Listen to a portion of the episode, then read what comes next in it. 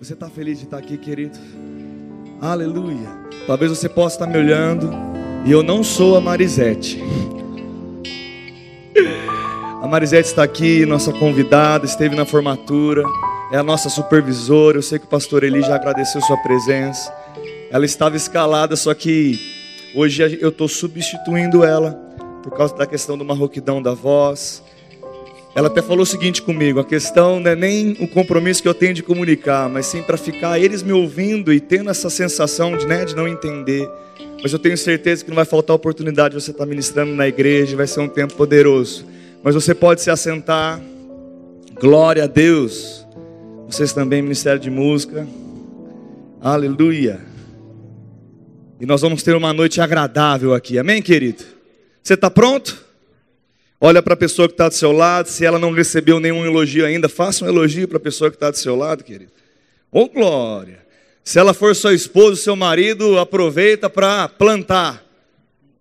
Ô oh, benção! Eita glória! Glória a Deus, aleluia!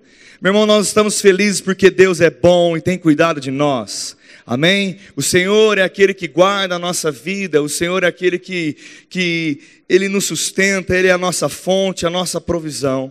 E sabe, querido, eu tenho algo da parte do Senhor para ministrar nessa noite, e eu quero dizer para você que o tema da mensagem de hoje é: não retroceda. Não olhe para trás, não volte para trás, mas olhe para frente, para o Autor e Consumador da sua fé. Sabe, querido, eu sei que é, eu quero começar dizendo que um momento de aflição, ou um momento onde o problema pode se levantar na nossa vida, esse momento não nos define. Eu vou falar mais uma vez um momento de dificuldade, um momento de aflição, um momento de um problema, ele não nos define. O que vai definir a nossa vida são os princípios, são os fundamentos que estão sendo plantados todos os dias na nossa vida. E quando nós somos espremidos, nós liberamos Deus, aleluia. E sabe, querido, eu quero trazer algo do coração de Deus e eu quero que você se desperte nessa noite.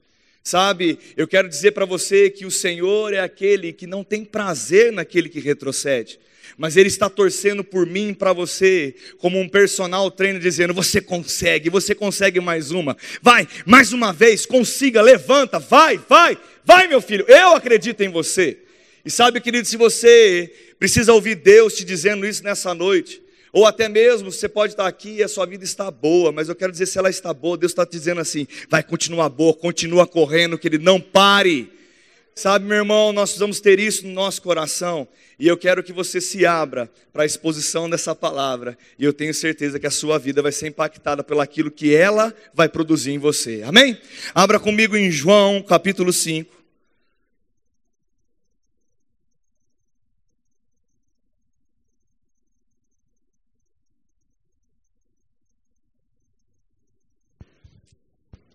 João capítulo 5 narra uma história muito conhecida, eu quero ler com vocês. João 5, versículo de número 1. Deixa eu mudar a sua versão da Bíblia aqui. João 5:1, que chegou, diga amém. Está escrito assim: Passado essas coisas, havia uma festa dos judeus e Jesus subiu para Jerusalém. Ora, existe ali, um, um, ali, junto à porta das ovelhas, um tanque chamado hebraico Betesda, diga Betesda o qual tem cinco pavilhões. Nesse jazia uma multidão, de enfermos, cegos, coxos e paralíticos, esperando que se movesse a água. Porquanto um anjo descia em certo tempo, agitando a primeiro que entrava no tanque, uma vez agitava a água, sarava de qualquer doença. Versículo 5: Estava ali um homem enfermo, havia 38 anos, diga 38 anos. Jesus, vendo-o deitado e sabendo que estava assim há muito tempo, perguntou-lhe: Queres ser curado? Respondeu-lhe o enfermo: Senhor, não tenho ninguém que me ponha no tanque quando a água é agitada, pois quando eu vou, desce outro antes de mim. Então lhe disse Jesus: Levanta, oh glória, aleluia, toma o teu leito e anda imediatamente, diga imediatamente. O homem se viu curado e, tomando o leito, pôs-se andar, e aquele dia era sábado. Versículo 14, eu quero ler com vocês. Mas Jesus, mais tarde, Jesus o encontrou no templo e lhes disse: Olha, que já estás curado, não peques mais, para que não te suceda coisa pior. Diga, não peques mais.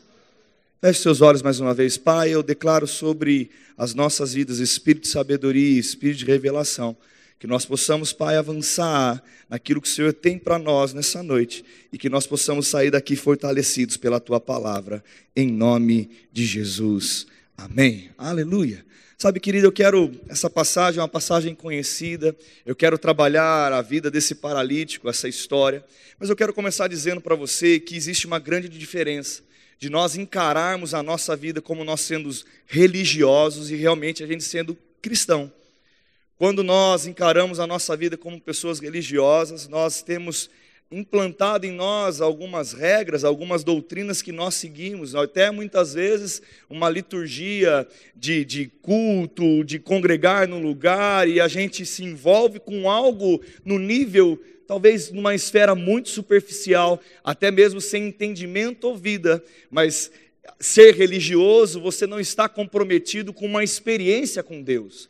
Eu e você não devemos ser religiosos, mas sim cristãos. Aquele que tem como uma essência a vida de Deus em nós, o um entendimento que o reino de Deus é justiça, paz, alegria, uma experiência com Ele, uma vida que flui no nosso interior, não apenas algo de ouvir falar, mas uma experiência pessoal. Diga, uma experiência pessoal, não algo que alguém contou, mas algo que você tem para contar.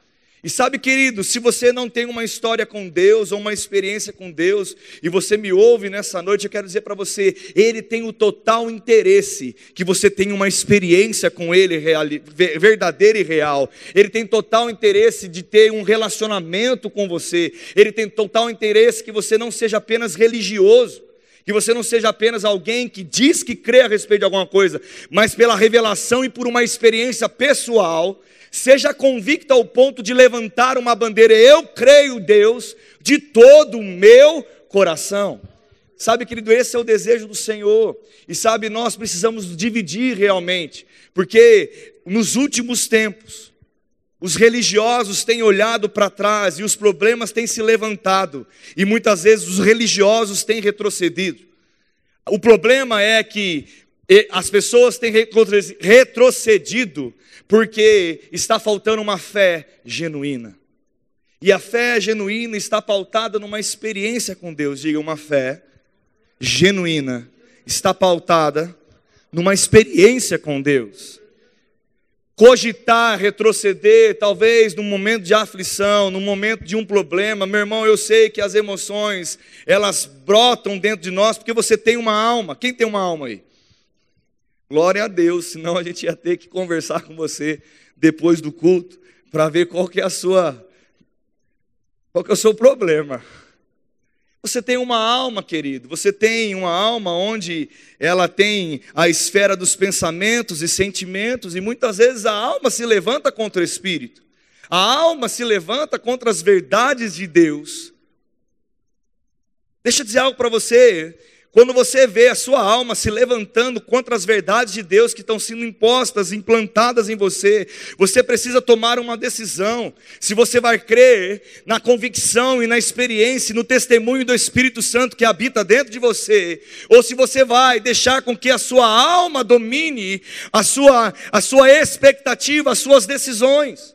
E deixa eu dizer algo para você: se você deixar com que a alma domine, sempre a alma vai escolher um caminho de atalho, sempre a alma vai escolher o caminho, talvez, de esmurecer, porque a alma sente, a alma pensa demais, a alma cogita demais, a alma arrasoa demais, a alma vê possibilidades de uma maneira natural, mas o espírito, Oh, aleluia! O Espírito, ele vê de uma maneira diferente.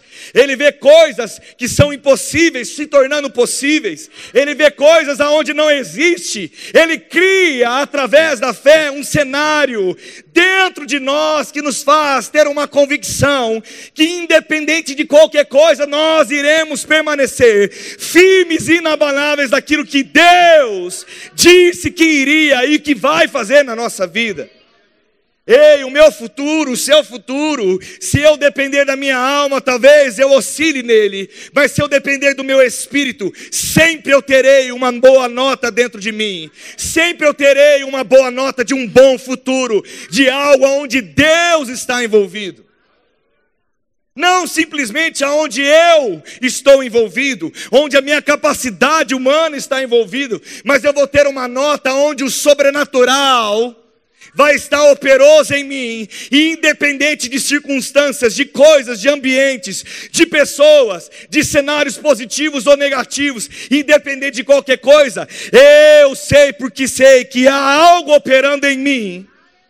E é através de mim que vai manifestar aquilo que Deus tem falado a meu respeito.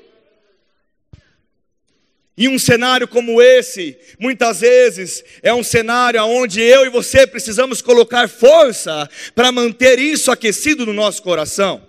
Mas, pastor, o que tem a ver você ler uma passagem de um paralítico que estava num tanque há 38 anos, desejando algo que era uma enfermidade, meu irmão, eu não sei você, mas ficar enfermo por 38 anos não deve ser uma, uma posição, uma história tão, tão feliz assim. E sabe, querido, eu quero dizer para você que muitos de nós passamos como esse paralítico muito tempo perdidos, perdidos de Deus, desaliançados com Ele, mas um dia Jesus nos encontrou e um dia ele olhou para nós e falou: Você quer ser curado? Você quer ser restaurado? Você quer ser salvo? O que queres que eu te faça? Um dia ele perguntou para mim. Um dia ele perguntou para você, Jussara. Um dia ele perguntou para você, Alencar. Um dia ele perguntou para cada um de nós e disse: Ei, o que eu posso fazer por você? E sabe, querido, e, e deixa eu dizer algo: se você está aqui e se você considera que você crê em Jesus e você é salvo, eu quero dizer que você respondeu Jesus e ele te respondeu. E ele disse então: Eis, o que você está me pedindo, eu vou fazer. Seja curado agora, seja salvo agora, seja restaurado agora. Ei, manifeste em você o meu poder agora, você é meu. E sabe, querido, algo aconteceu quando nós encontramos Jesus. Algo aconteceu quando aquele homem encontrou Jesus. Aquele paralítico levantou, ele andou. E ele saiu daquele ambiente de desgraça. Deixa eu dizer algo para você. Quando você aceitou a Cristo como Salvador, você sai do ambiente de desgraça e entra num ambiente chamado graça, favor de Deus, unção de Deus na sua vida. E você agora, você tem a possibilidade de andar numa nova realidade. Você tem a possibilidade de andar agora, seguindo agora a, a, a, os princípios da palavra. Você tem agora a oportunidade de operar em fé. Você tem agora a oportunidade de ser guiado pelo Espírito. Você tem agora de andar em Deus, guiado, cheio de Espírito, fluindo através daquilo que Deus tem para mim e para você. E quando nós decidimos fazer isso, nós tomamos uma atitude, e eu quero dizer algo para você: aquele que aceita Cristo, aquele que tem um encontro com Ele. Eu sei que, e eu posso falar que talvez quando alguém aceita Jesus como Salvador, talvez porque ele andou muito tempo no mundo, começa um processo de restauração na sua vida.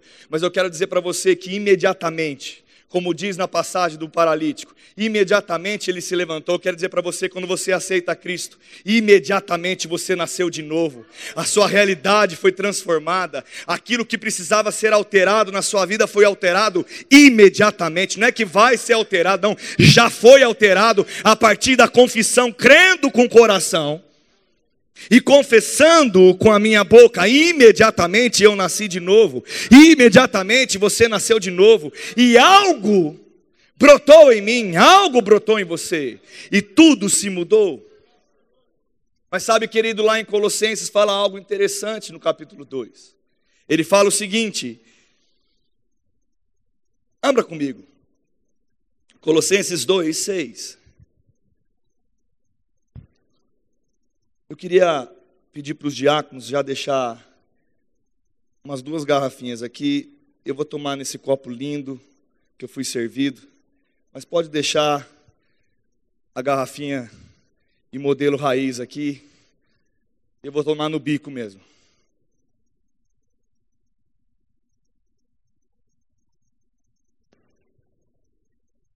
Leve esse copo maravilhoso que a dona Sueli gosta com tanto prazer e fica aqui.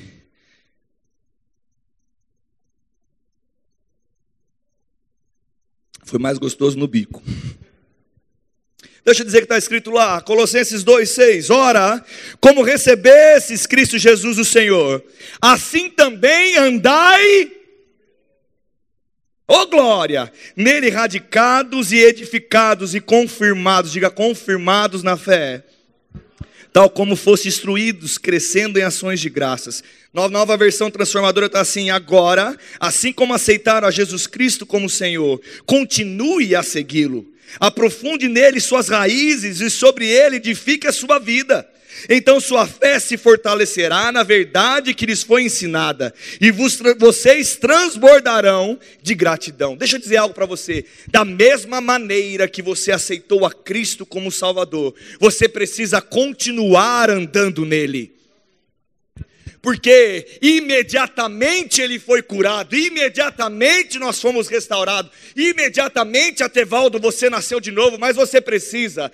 continuar andando em Cristo Jesus, você precisa continuar, Zé, você precisa continuar, Rodrigo, você precisa continuar, Daniel, a caminhar dentro de uma crescência e decidindo não mais andar pela alma mas andar pelo Espírito, porque a alma não vai te definir e criar um bom caminho para você. Quando você anda pela alma, você está andando pela carne, querido.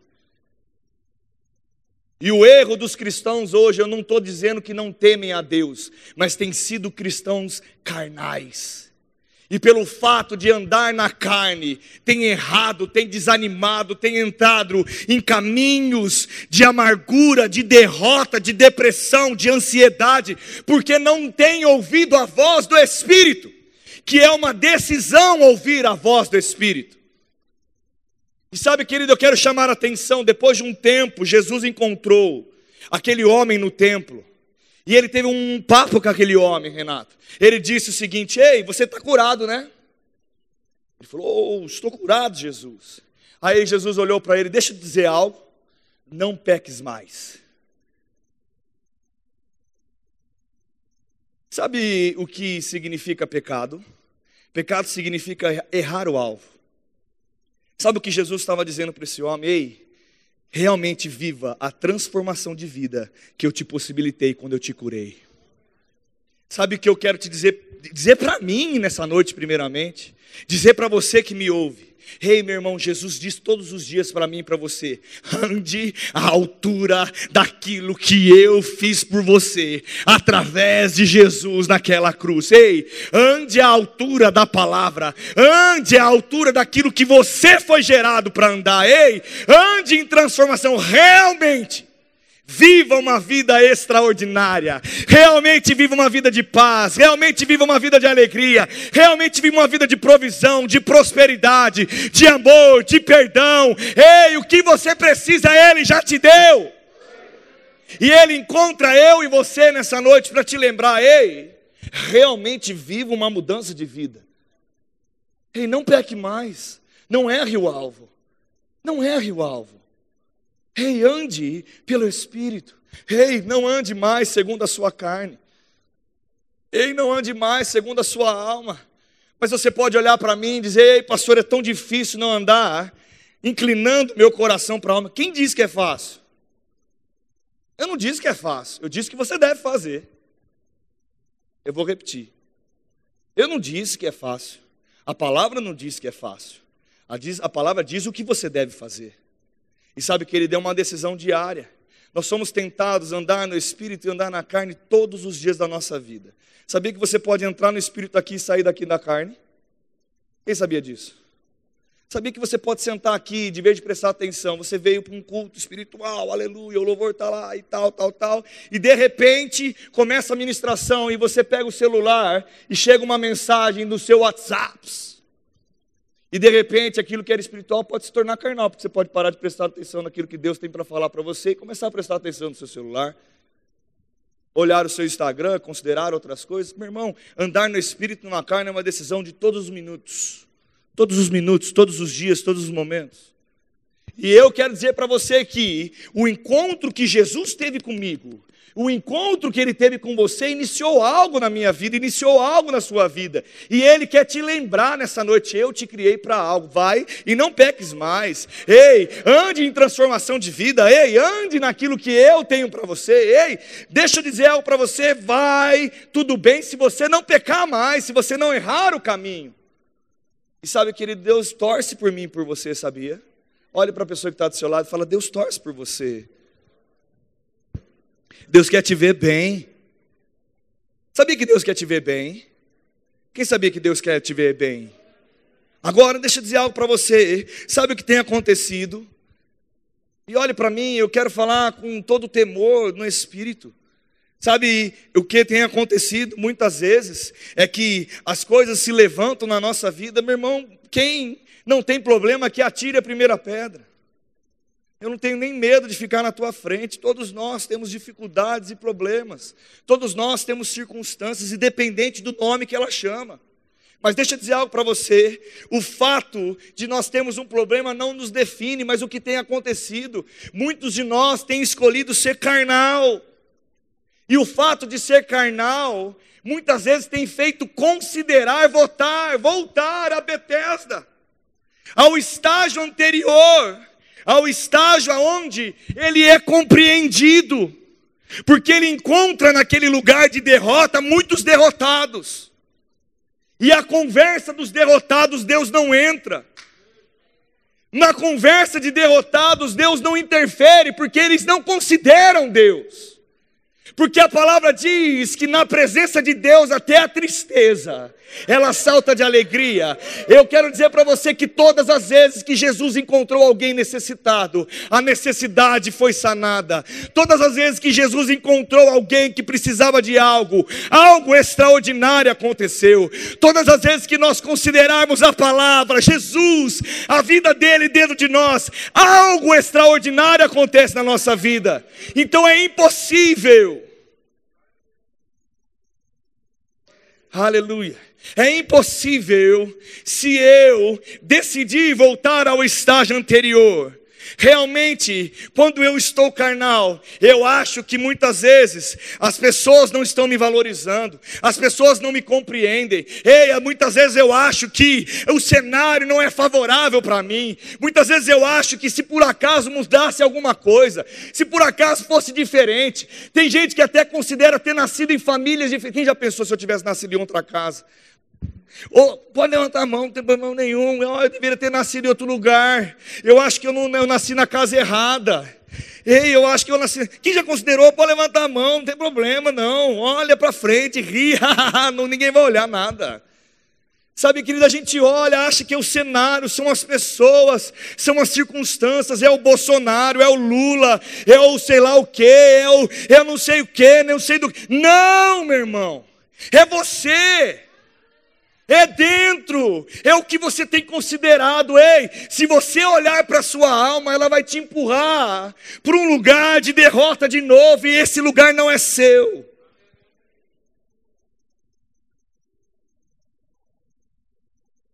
Imagine em Betesda qual que era a conversa de um com outro. Ei, está doendo as colunas.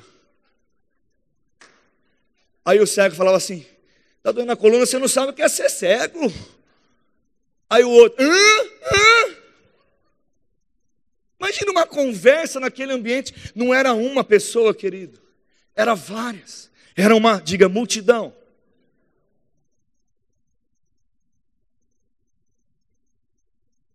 Eu não sei você, mas o mundo que eu estou vivendo, existe uma multidão vivendo em Betesda. E existe uma multidão conversando coisas, falando coisas, cogitando coisas pela alma, reclamação, murmuração, incredulidade, um ambiente de derrota, um ambiente de ansiedade, um ambiente de depressão. Eu não quero esse lugar para mim. Eu já fui livre dele. Você já foi livre dele. e considerar voltar, ei, Deus nos ensina a perdoar. Se aconteceu algo, meu irmão, libera o seu coração, porque não perdoar, você volta para Betesda. Ei, Deus nos ensina a andar pela fé. Se não aprender a confessar, eu cansei de confessar e não acontecer nada. Ei, não canse de fazer o bem, porque no tempo certo irá de acontecer, de se manifestar aquilo que você tem declarado. Ei, quando você aceitou a Cristo, você precisa aprender o que você fez. Você precisa aprender o que aconteceu com você. Você recebeu uma medida de fé. E você precisa trabalhar a medida de fé que você recebeu.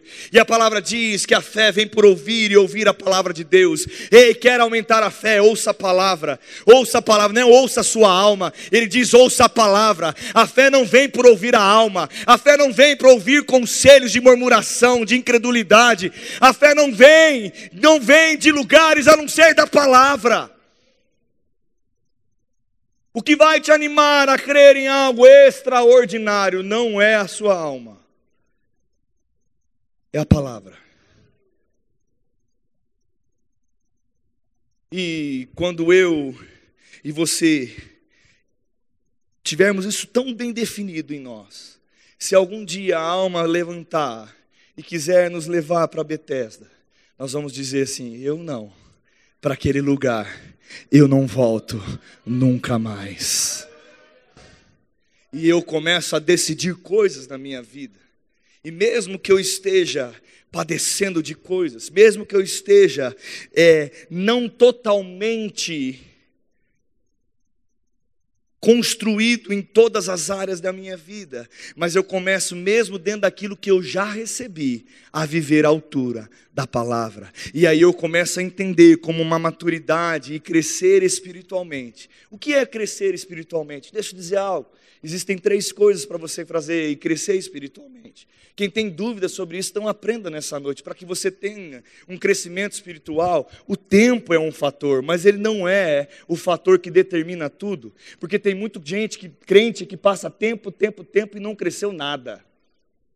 Porque o tempo é um dos fatores. Eu não posso dizer que eu tenho mais maturidade do que meu pai porque os anos que ele tem de ministério são muito mais do que os meus. Eu posso dizer que eu estou num bom caminho, que eu posso dizer que nele eu tenho uma inspiração, nele eu posso buscar conselhos. Ei, a experiência do tempo rege a minha vida, rege a vida dele, mas eu posso dizer que eu tenho visto e o tempo que eu estou crescendo também tem me favorecido. O tempo é algo que é sim muito importante. Diga tempo. É importante importante. Por isso que você mais novo, independente de qualquer coisa, aprenda a considerar os mais velhos. Aprenda a ver nos mais velhos bons conselhos. Às vezes o seu avô, que você não gosta muito de conversar, talvez uma frase que ele te diga, pode mudar a história da sua vida. Talvez o seu pai, que nem cristão seja, mas tem um bom conselho para você, porque ele te ama. E talvez o que falta para ele se converter é você sentar na mesa com ele e poder ouvir porque você só fala.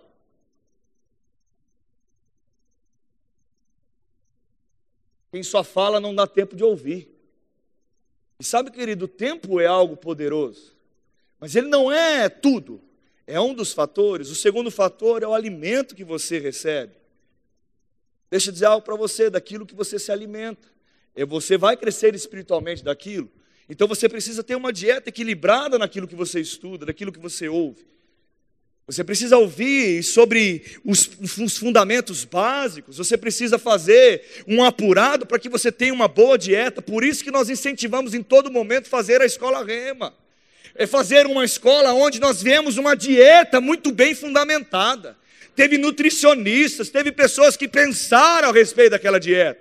Teve pessoas que colocaram, alguém parou para pensar e disse: Ei, como eu posso ministrar na vida e amadurecer cristãos? E a escola foi fundamentada em matérias para que você cresça. Um bom alimento. Ei, você precisa ouvir. Se você está aqui na igreja, nasceu de novo agora, e só escutar sobre escatologia. O que a escatologia vai resolver a parada do perdão? Não vai, porque você está sonhando com os fins dos tempos.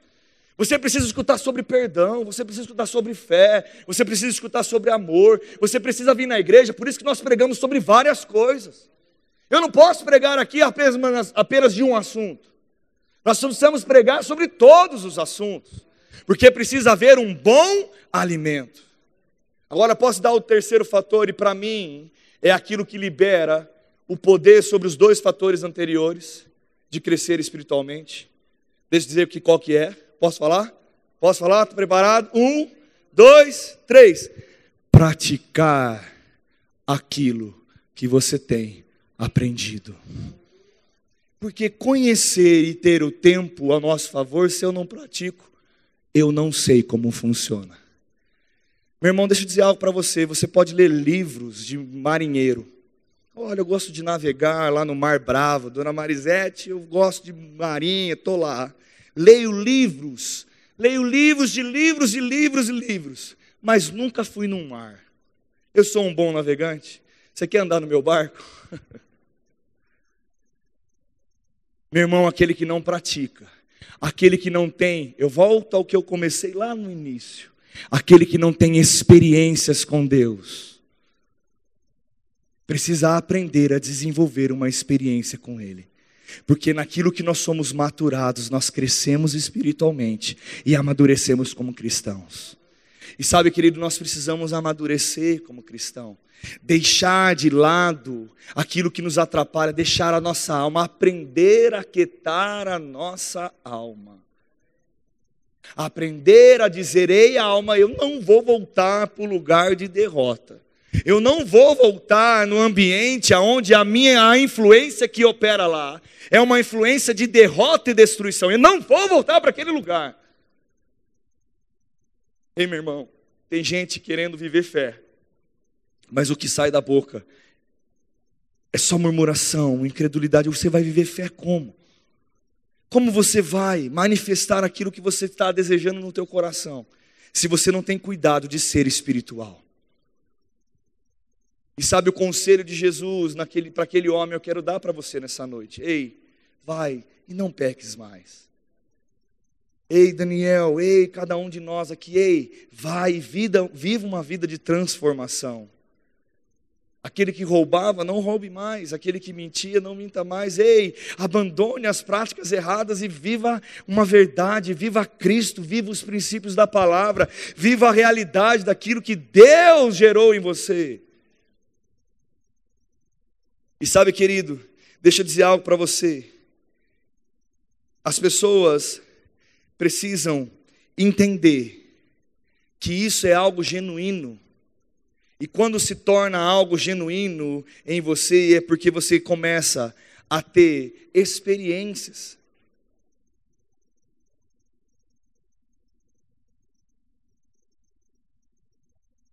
Você começa a ver a palavra em operação na sua vida.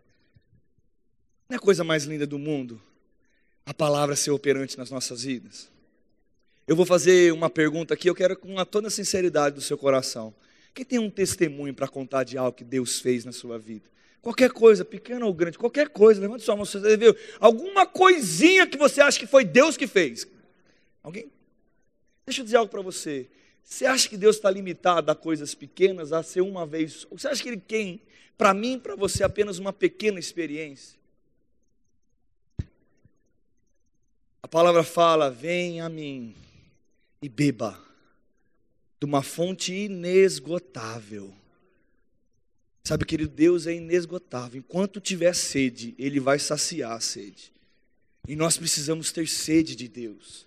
Nós precisamos ter sede da palavra. Nós precisamos ter sede daquilo que Deus tenha para mim e para você. Nós precisamos aprender a considerar as coisas certas. Sabe, querido, eu quero dizer para você que Betesda foi um tempo na sua vida mas não é o lugar que você deve considerar voltar. Pastor, você sabe que tem muitas vezes até que você tem que tomar cuidado de como você conta quando você era antes. Tem gente que começa a contar o testemunho e tal, eu fazia tal coisa, minha vida era destruída e eu eu era um cara que frequentava ambientes e tal, quase que ele fala assim, mas que saudade que eu tenho daquele daquele copinho. E ele começa a considerar, daqui a pouco ele, nossa, brama, aí vai. Né? Sabe, querido, cuidado. Se você ficar olhando para Betesda, Betesda te pega de novo.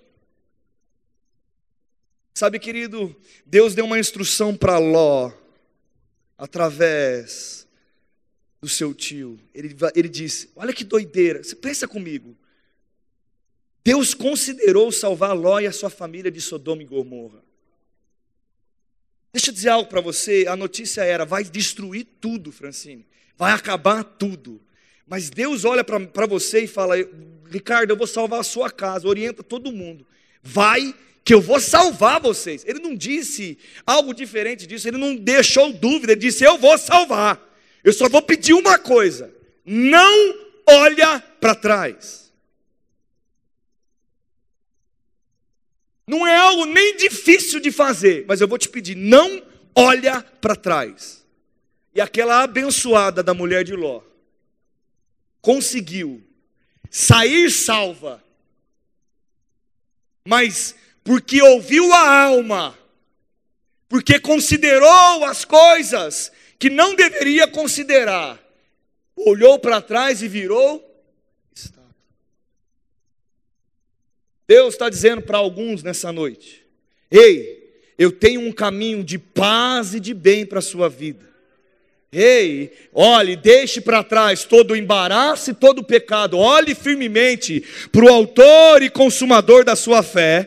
Olhe para Cristo, olhe para Ele, olhe para mim. E a sua vida será bem sucedida em tudo que você realizar. Ei, os pecados vão ser perdoados. Você terá uma vida plena. Ei, você vai aprender a andar no Espírito. Eu estou contigo, eu sou o teu Deus. Eu te guardo, eu te levanto, eu te restauro eu te limpo, eu te perdoo, eu te amo, eu te quero. Ei, eu tenho planos extraordinários a seu respeito, mas eu digo uma coisa: não olhe para trás, deixe o seu passado, deixe aquilo que talvez te atraia, ei, não considere as suas tentações, e eu serei o teu Deus e eu te guardarei de dia, eu te guardarei de noite, eu te abençoarei na direita, na esquerda, na frente e na trás. Eis que você colocará suas mãos e será bem-sucedido. Eu te restaurarei, eu te conduzo, assim diz o Senhor. Ei, meu irmão, eu te digo pela fé e eu te digo pelo espírito profético nessa noite. Ei, meu irmão, Deus quer que você olhe para frente de uma maneira firme, inabalável. Ele quer que você ah, levante o seu rosto, deixe de abaixar a sua cabeça, levanta a tua cabeça e olhe para Ele. Dá tempo, é isso aí. Não olhe para trás. Não fique pensando que você fez de errado ou deixar de, deixar de ter feito algo. Meu irmão, o maior problema é que a nossa alma é sedutora. Quem acha que a alma seduz, que é sedutora? Ela é sedutora, querido. A alma, ela nos entende. A alma, ela começa a trabalhar em nós. E de repente o diabo entra começa a conversar com ela. Dá, dá para descer? Vocês conseguem me filmar? E aí vem. O pai, se eu chamar você de diabo, você fica bravo comigo? Você me perdoa já? Não, mas você vai ficar bravo? Você não vai ficar bicudinho comigo, não, né? Não? Então vem, vem ser Satanás aqui, vem. E aí eu tô aqui e, e ai que dor. E eu, oi diabo, tudo bom? E o diabo abraça, faz carinho, e ele fala: Eu te entendo, eu te entendo. E do outro lado, querido, vem cá, Cris, ser abençoado pelo. Não, pelo diabo não, né? Fica lá no meu lugar lá. E o diabo seduzindo. Aí o diabo tá lá, faz carinho nele, carinho. Aí vem o pastor olhando para ele: Ei, hey, se levanta! Deus falando, ei, levanta, rapaz, para de frescura, vamos, vamos sair dessa tal. As pessoas preferem, sabe o quê? chora aí, chora. Às vezes, querido, o que nós temos. Vai lá, anjo de luz, vai, vai para casa. Estenda a mão para o seu pastor e fala: Nós te abençoamos em nome de Jesus. Todo urufubaca sai fora, aleluia. Irmão, muitas vezes a palavra, porque Deus não tem, um, um, um, ele não tem uma empatia com derrota, ele não consegue ser derrotado, Deus não tem, ele não sabe o que é ser derrotado. Deus não sabe, meu irmão, olha que coisa doida isso. Olha, pegue isso pela revelação, querido. Deus não sabe o que é derrota.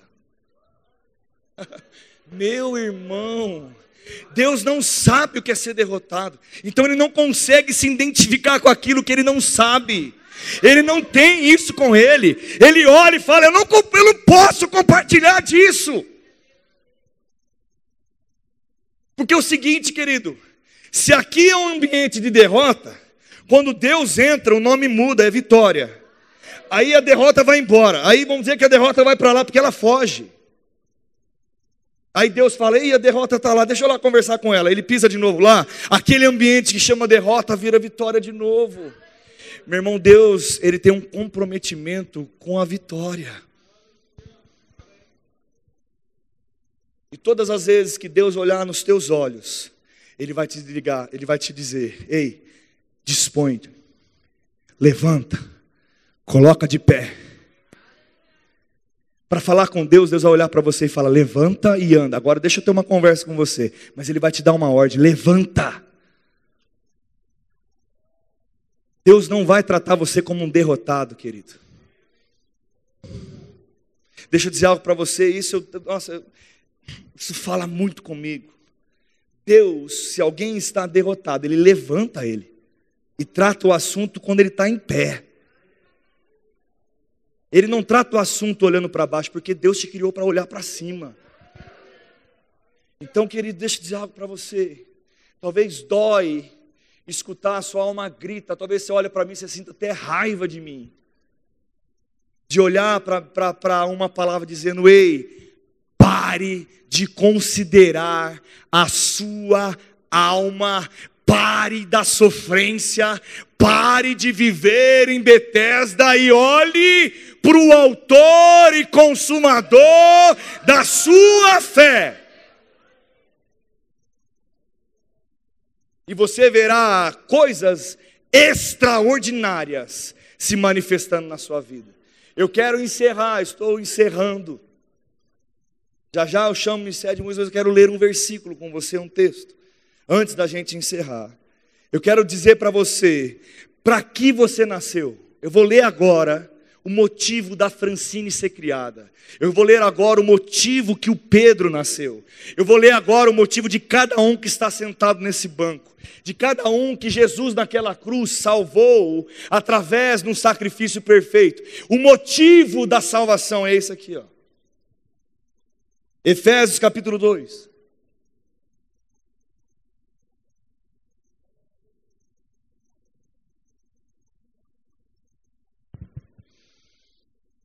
Aleluia! Dá uma glória a Deus aí, querido. Está escrito assim, versículo 4. Aleluia. Deixa eu dizer algo para você. O Bolsonaro fez, baixou um decreto. Pode correr na igreja de novo. Meu irmão, sinta vontade para celebrar aquilo que você vai receber nessa noite, amém? Eu quero dar um, um, um, um, tom aqui. O pastor tem falado, eu tenho falado, as pessoas têm falado. Ei, meu irmão, voltou. Ei, Ei, celebre os cultos, querido. Bora, bora, bora. Não fique com a cara de jumento olhando para frente. Não, não viva. Reaja à palavra. A unção está aqui, diga a unção. Está aqui. Olha para a pessoa que está do salão e fala: a unção. Está aqui. Está escrito assim, ó. Mas Deus, versículo 4: sendo rico em misericórdia, por causa do grande amor com que nos amou, diga, Ele nos amou estando nós mortos em nossos delitos, nos deu vida juntamente com Cristo, pela graça sois salvos. Oh, aleluia! E juntamente com Ele nos ressuscitou e nos fez assentar nos lugares celestiais em Cristo Jesus Eu quero que você leia com atenção esse versículo 7. Você nasceu para isso. Você nasceu de novo para mostrar nos séculos vindouros a suprema riqueza da sua graça em bondade para conosco em Cristo Jesus. Porque pela graça sois salvos, mediante a fé. Isto não vem de vós, é dom de Deus, não de obras, para que ninguém se glorie. Pois somos, diga comigo, somos feituras dele. Aleluia, você foi criado, você é feitura de Deus, criados em Cristo Jesus. Olhe para mim, querido. Você foi criado em Cristo Jesus para toda boa obra.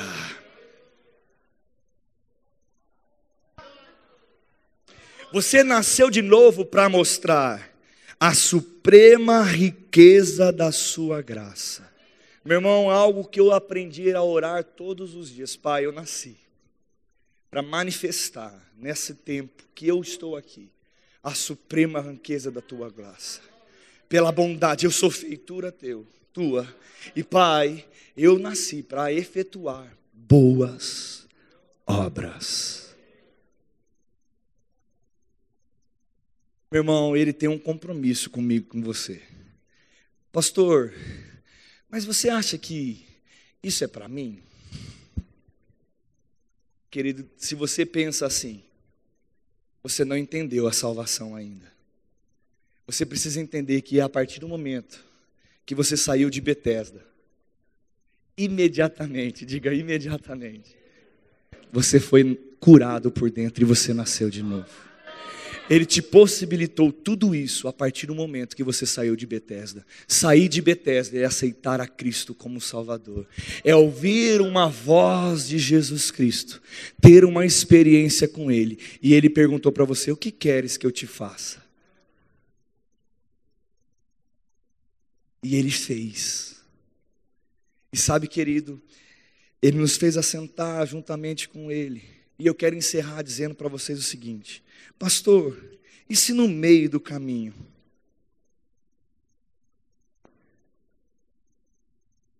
Algo aconteceu, e talvez você esteja aqui, e, puxa vida, talvez a, a sensação que você tem é que ouvindo algo como uma palavra como essa, é claro que fé está sendo gerada no seu coração, em nome de Jesus eu creio nisso.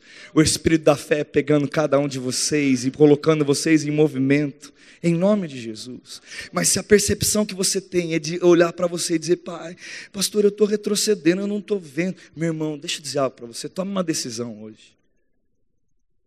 Se dispõe, coloca de pé, vai ter um papo com Deus porque você vai ouvir dele: Eu acredito em você, eu estou contigo, eu sou o teu Deus, a tua guarda. E algo, uma motivação, não passageira, mas algo sobrenatural vai tomar conta do seu coração.